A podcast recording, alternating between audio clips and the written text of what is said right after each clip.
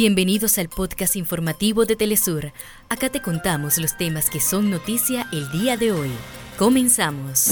Familias palestinas esperanzan con un cese al fuego permanente en el día en que se termina la tregua acordada entre Hamas e Israel.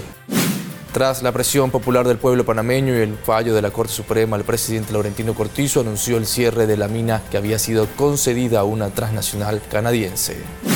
El juzgado de letras con jurisdicción territorial giró este martes orden de captura contra el presidente del Partido Nacional, David Chávez Madinson. Hasta acá nuestros titulares. Para más información recuerda que puedes ingresar a www.telesurtv.net.